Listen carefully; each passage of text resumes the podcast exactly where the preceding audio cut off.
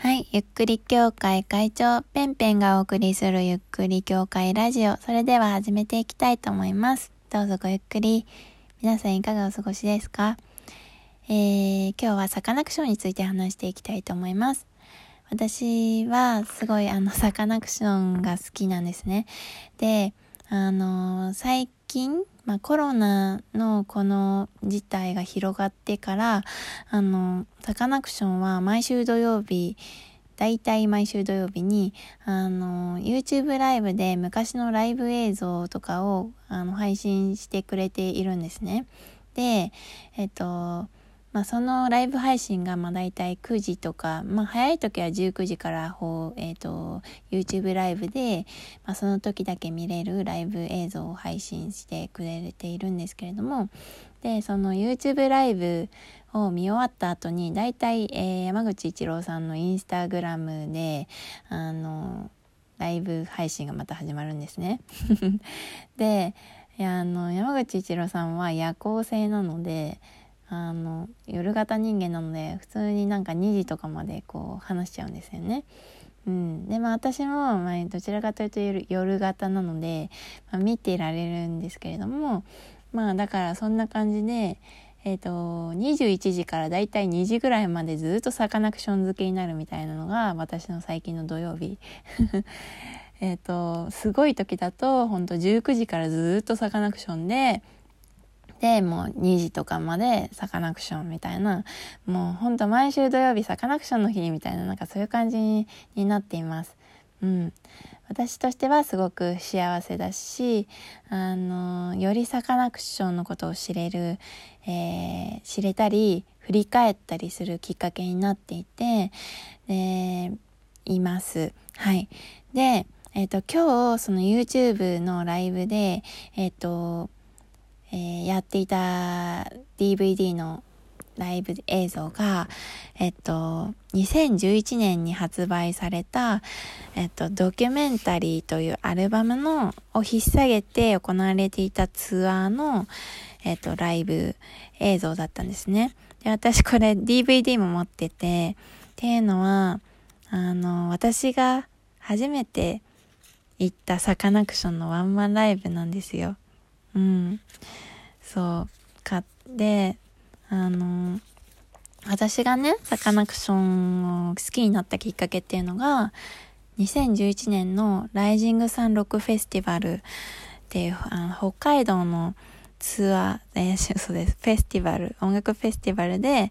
あの、サカナクションのライブのパフォーマンスにとても感動して、で、それ私初めて行ったフェスだったんですけれども、そのフェスの素晴らしさと、サカナクションのライブ演出の素晴らしさに、本当に心から感動してしまって、あの、ファンに本格的にファンになったんですね。で、それまでは、あの、まあ、アルクアラウンドとかバッハとか、そういうシングルは知っていて、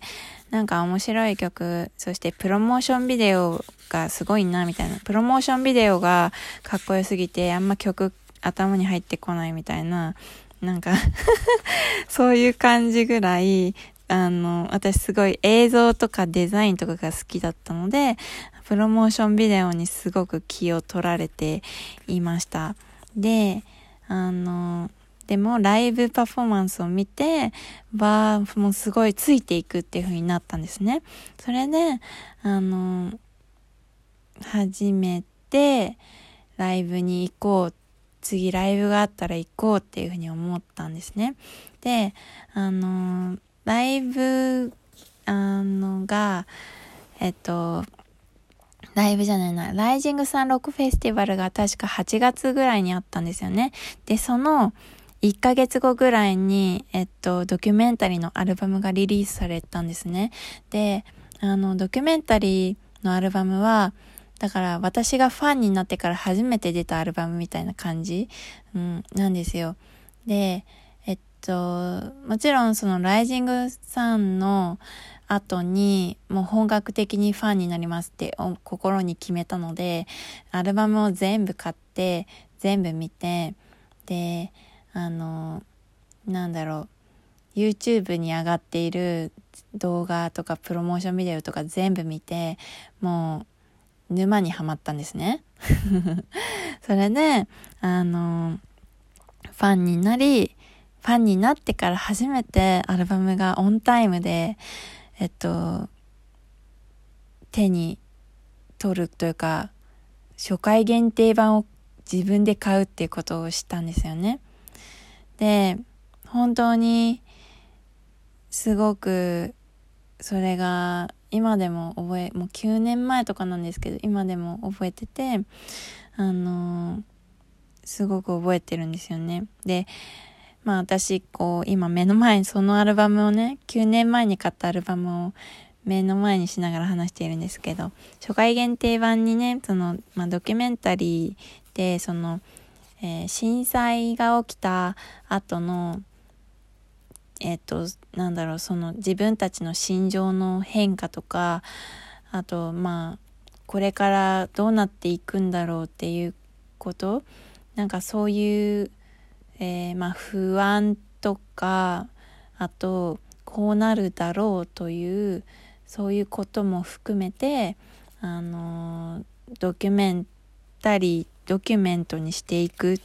ていう記録していくっていう意味合いの強いアルバムになっているんですけれども、まあ、そういうアルバムであの初回限定版だとなんか小さな冊子がついているんです。歌詞カードサイズの、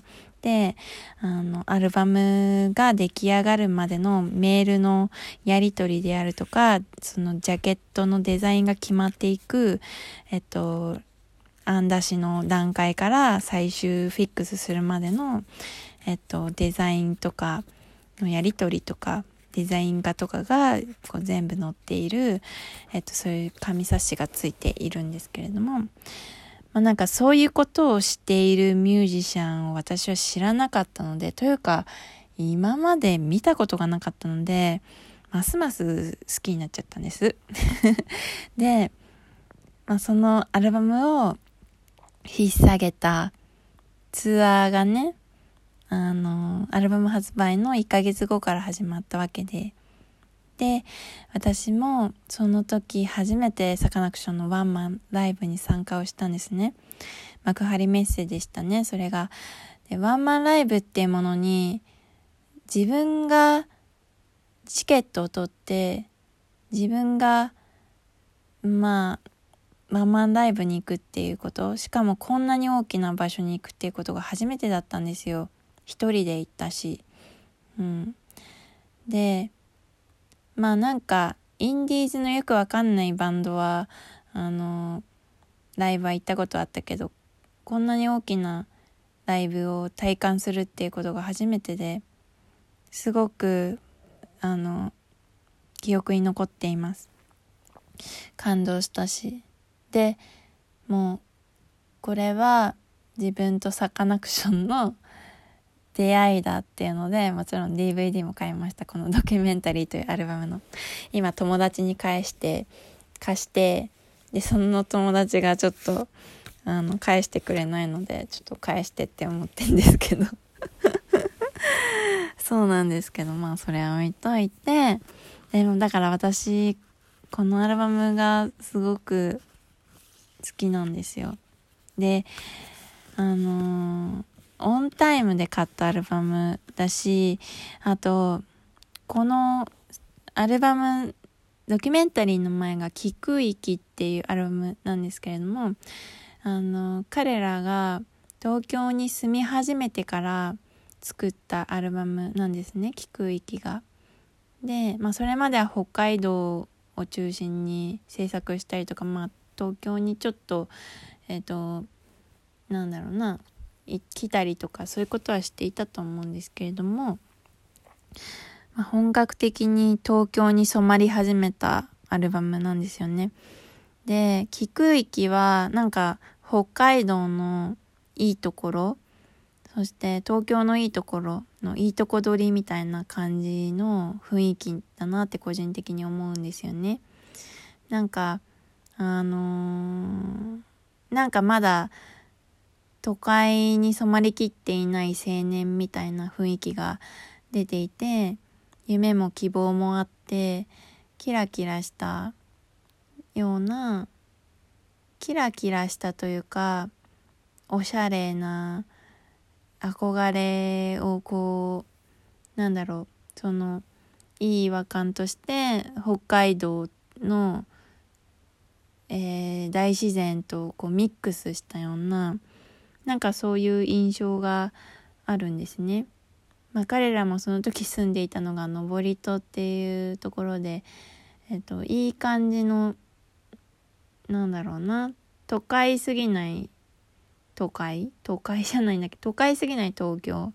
に住んでいたんですけれどもこのドキュメンタリーは下北沢で作っているんですよ。であのだからより新宿とか渋谷に近いそういう場所で楽曲を制作しているわけで。でなんかこのドキュメンタリーですごく垢抜けた私は垢抜け彼らが垢抜けてから知ったんですけれどもその垢抜ける前からファンだった人たちはあなんか変わっちゃったなみたいな感じで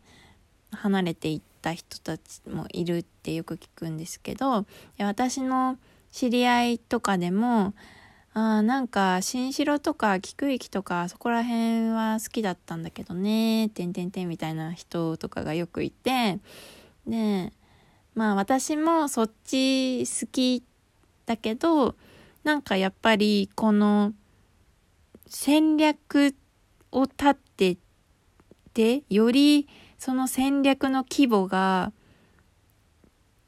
えっ、ー、と大きくなった、うん、結構そのサカナクションって曲を作る時にあのどういうメッセージをこの今の時代に届けていくか